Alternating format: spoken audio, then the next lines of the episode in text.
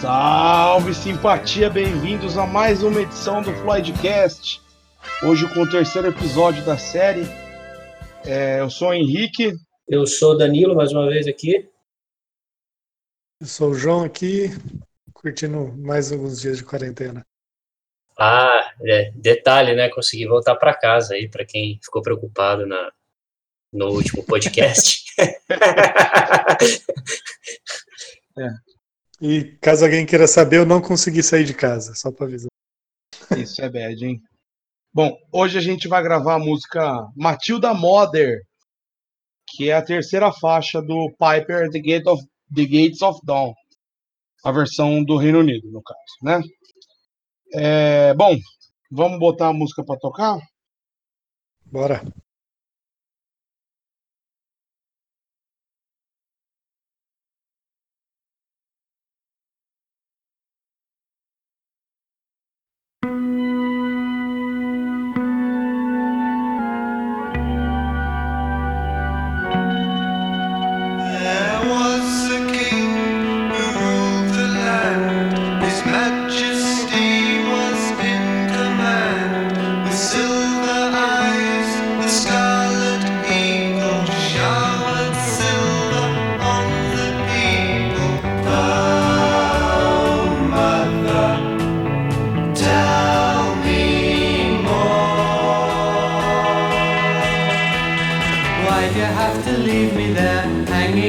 lying and they're waiting. You only have to read the lines, of scribbly black and everything shines.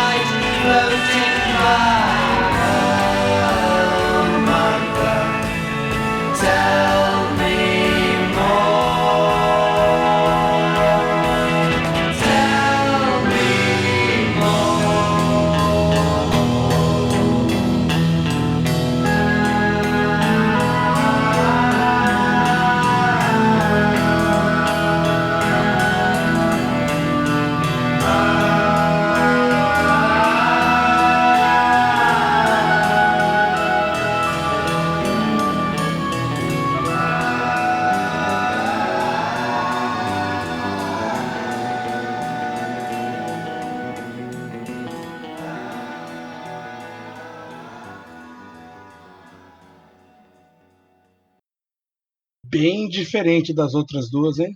Nossa senhora. Meu, é uma coisa de louco, né, cara? Pink Floyd é maluco. Por isso que eu gosto. É. é de fato, é bem diferente em todos os aspectos. Acho que uh, acho que essa é a primeira música que a gente fala que, que eu não consigo traçar, por exemplo, um paralelo com drogas na minha cabeça. Então, né? É, eu também, vendo, analisando a letra aqui enquanto tocava rapidamente, também não consegui, não. Eu até pensei, falei, ah, brisa, né, droga, com certeza, deve ter alguma, alguma coisa, mas não tem, não. Então, deve ser por causa, porque o, o Barretão, né, o Barrett, ele, ele brisou na, nas ideias do Belloc, né, não sei falar em francês, Hiller Belloc, não sei, Hilaire Belloc. Ele era anglo, anglo, anglo é foda, hein? Anglo-francês. E ele escrevia aquele Cautionary Tales of Children. Tales for Children, eu li errado aqui, desculpe. E parece que o Barrett se apoiou muito forte na, na música Matilda, porque tem no meio das histórias dele tem a Matilda que falava mentira e foi queimada até a morte, segundo as histórias, né, do Belloc. É, essa é uma história que a mãe do Sidão contava para ele em Cambridge, quando ele era um Cidinho. Top. E aprovei- aproveitando essa, essa deixa aí que você falou do Belloc, né? Belloc, Belloc, sei lá como também pronuncia esse, o nome dele. Hilaire Belloc. É, nos esboços iniciais da, da letra da música, se você, ele estava tão fascinado nessa, nas, nas escritas que ele acabou colocando no, na letra né, alguns trechos inteiros dos livros, de, de- desse livro aí. E aí o resto da banda né, falou, ah, da hora, achei, achei massa, né, o, acho, que, acho que vale, deixa aí que vai ser, que vai ser foda. O resto da banda aí, só pra quem não sabe, tava o Cid, É, o Nick, época, o isso. Roger e o Rick. Isso, o Gilmore época. ainda não tava na banda. Não, nessa época ainda o Gilmer não, não fazia parte. Isso. E aí o resultado foi o mais fantástico possível, né? Porque eles imaginavam, pô, não vai dar nada, né? A gente vai colocar esses trechos aí, é capaz até que o Belloc até se sinta, se sinta homenageado, né? Sei lá. E aí eles tomaram um salve do, do próprio Belloc por direitos autorais. Do, do próprio que não, né? Da família dele. É, da- exato. É, pois é. E aí eles tiveram que mudar a letra, cara. Mas isso mostra um lado do, do Sid Barrett e que, na verdade, a gente consegue capturar isso em muito artista, que às vezes, por mais que a gente acha que o cara escreva coisas simples e tudo mais, mas mostra um lado que é muito comum de ter contato com literatura, contato com muita coisa a respeito de cultura, e aí a gente chega à conclusão que não é à toa que essa esse pessoal acaba tendo a capacidade de escrever e tudo mais. Né? Então, a, a origem inicial da, dessa influência que ele tem é exatamente a mãe dele, que contavam histórias para ele. Falam, quem era próximo, falam que ele tinha uma certa. Eu estava procurando um sinônimo para noia, para não usar a palavra noia, mas me fugiu qualquer coisa. Um- uma certa noia. Um... Ah, é difícil falar, É cara. difícil, é uma certa. Não noia, tem. vamos com noia. Mas, enfim, é, uma certa fixação com contos de fada e tudo mais. Veio a palavra agora na cabeça. E então não foi, não, essa não é a única, né? E é até engraçado que a gente consegue fazer um paralelo com a outra música, que a ideia era produzir um filme. Né?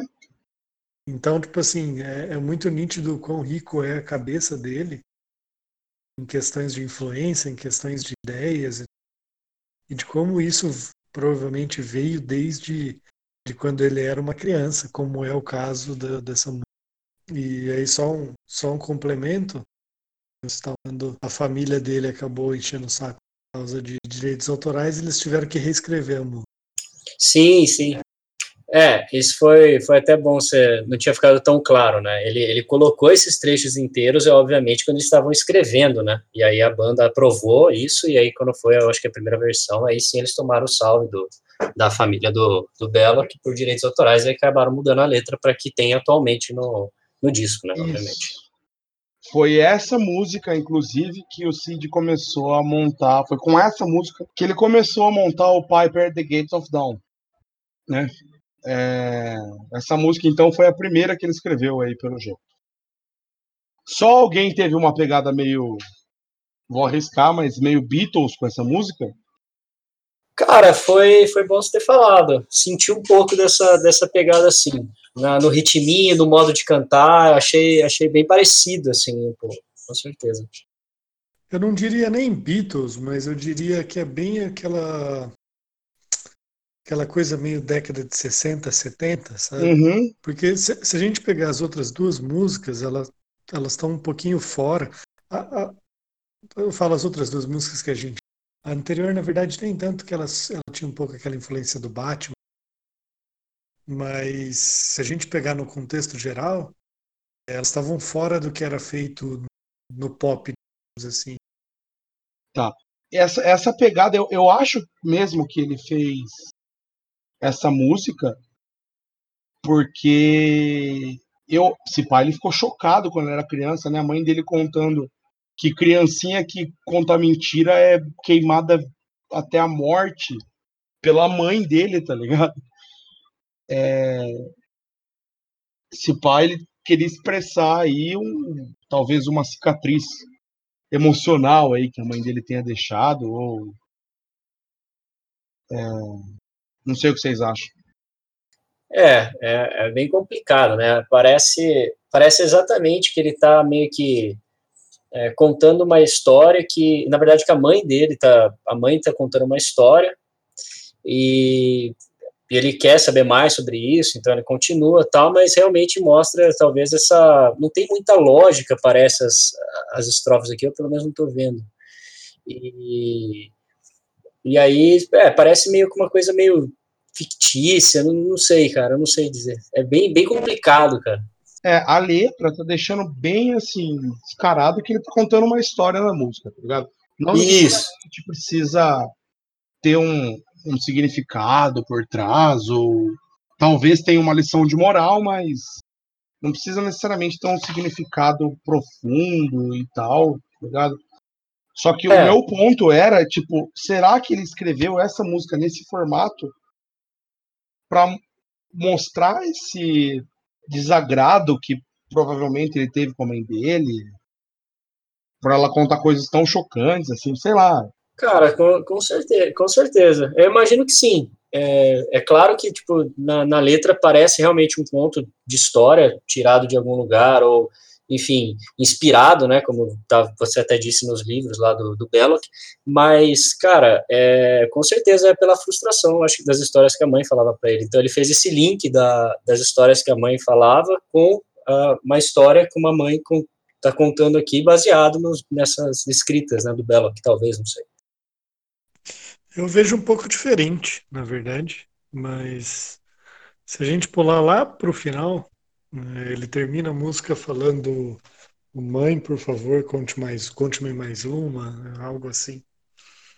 É, então eu, eu, na verdade, vejo mais como algo um pouco saudosista, sabe? Algo um pouco mais. Nostálgico. Nostálgico. Ah, boa, boa reflexão. Crer, boa crer. reflexão. É, pode ser que, tipo, ele não foi, ele não escreveu pela frustração ou pela, pela, pela, pelo medo, por alguma coisa assim, né? Que, das histórias que a mãe contava, talvez ele gostasse delas, entendeu? Então, ele acabou escrevendo, por isso que ele quer que conte mais, não sei.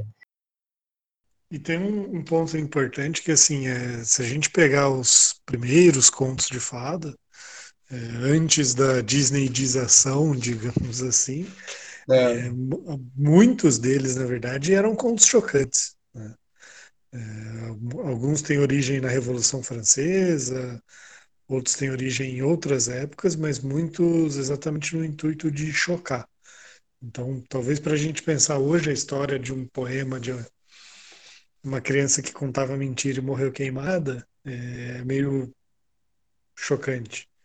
Mas talvez para a época, e principalmente que ele era criança, e para a mãe dele, a mãe dele, se a gente pegar aí, é a geração 1900, certo? Sim. É, então, tipo assim, 1900 eu falo começo, né, de 1900. Uhum. É, então, talvez para ela fosse algo comum, né? Então, até por isso eu não sei se, se geraria esse choque, digamos assim. Entendi. É, eu, eu admito que eu fui bem ingênuo no meu no achismo, no meu comentário aí mesmo. Não tinha levado por esse ponto. Eu acho que provavelmente é o ponto que o João fez aí, o mais Sim. plausível. Sem sombra, sem sombra de dúvidas, né? Falando, pensando até em toda a argumentação aí, com certeza faz muito mais sentido essa, essa teoria do João. E esse parágrafo aqui, então. Wondering and dreaming, the words have different meaning. Yes, they did. É, na tradução livre, né, é, divagando e sonhando, essas palavras têm significados diferentes. Sim, elas tinham. É, é meio. É um negócio bem maluco que você consegue. Tipo assim, ela diz um monte de coisa e não diz nada ao mesmo tempo, né? Mas. Ele, ele, você percebeu que ele mexeu com o, presi, com o presente e com o passado ao mesmo tempo, de duas, duas palavras que, que significam. Ah, como que eu posso falar isso? O significado delas pode ser muito mais pesado dependendo do contexto que você coloca elas. Sim. Agora, talvez isso, isso para mim talvez se conecte exatamente com a questão da, da nostalgia, digamos assim.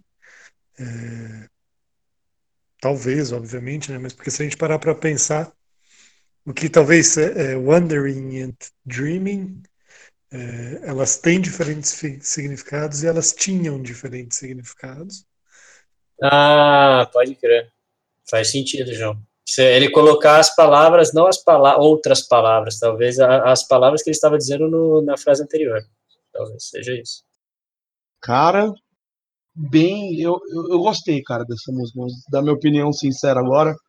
É, eu tô, tô evitando de escutar o Piper The, Gate of, The Gates of Dawn de novo, por, por questão de eu não sofrer o spoiler para fazer essa reação, né, no podcast.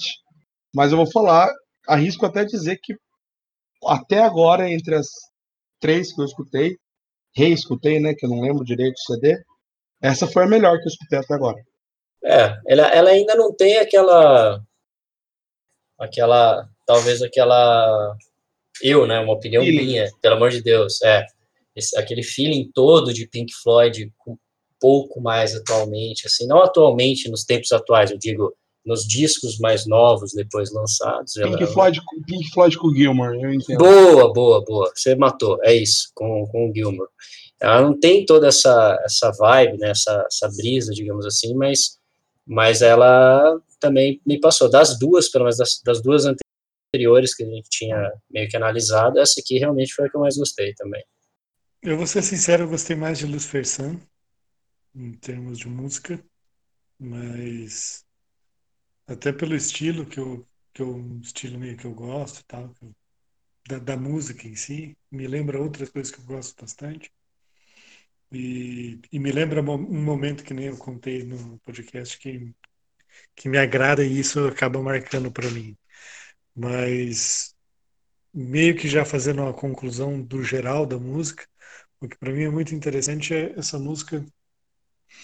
Ela mostra a versatilidade gigantesca que, que era o Pink Floyd e principalmente o Sid Barrett, né?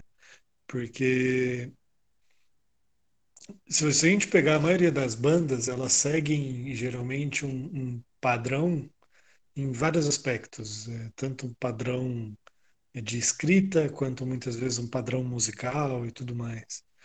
E, e se a gente pegar, tudo bem, Lucifer Sun é uma música talvez com uma pegada um pouco mais comercial, é, e essa aqui já tem uma lata completamente diferente, mas principalmente para as letras, que é o ponto que eu queria tocar.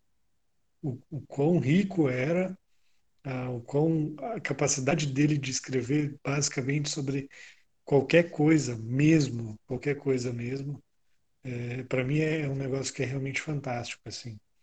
E principalmente, tipo, é, a gente já falou sobre droga, sobre bad trip, sobre viagem, é, sobre uma música de um filme, e aí de repente um conto de fadas, e tipo assim, cara, é, é muito maluco, sabe? É muito maluco né? mesmo. Isso para mim é um negócio sensacional.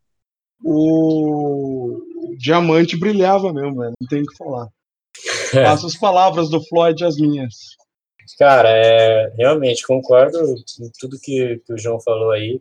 É, que eu até como sendo bem bem sincero aqui, no, quando o, o Gordo me chamou para o projeto, eu falei, cara, mas eu não faço muita ideia do que é Pink Floyd antes do Gilmore, né, antes do Roger e tal, eu não, não tenho noção.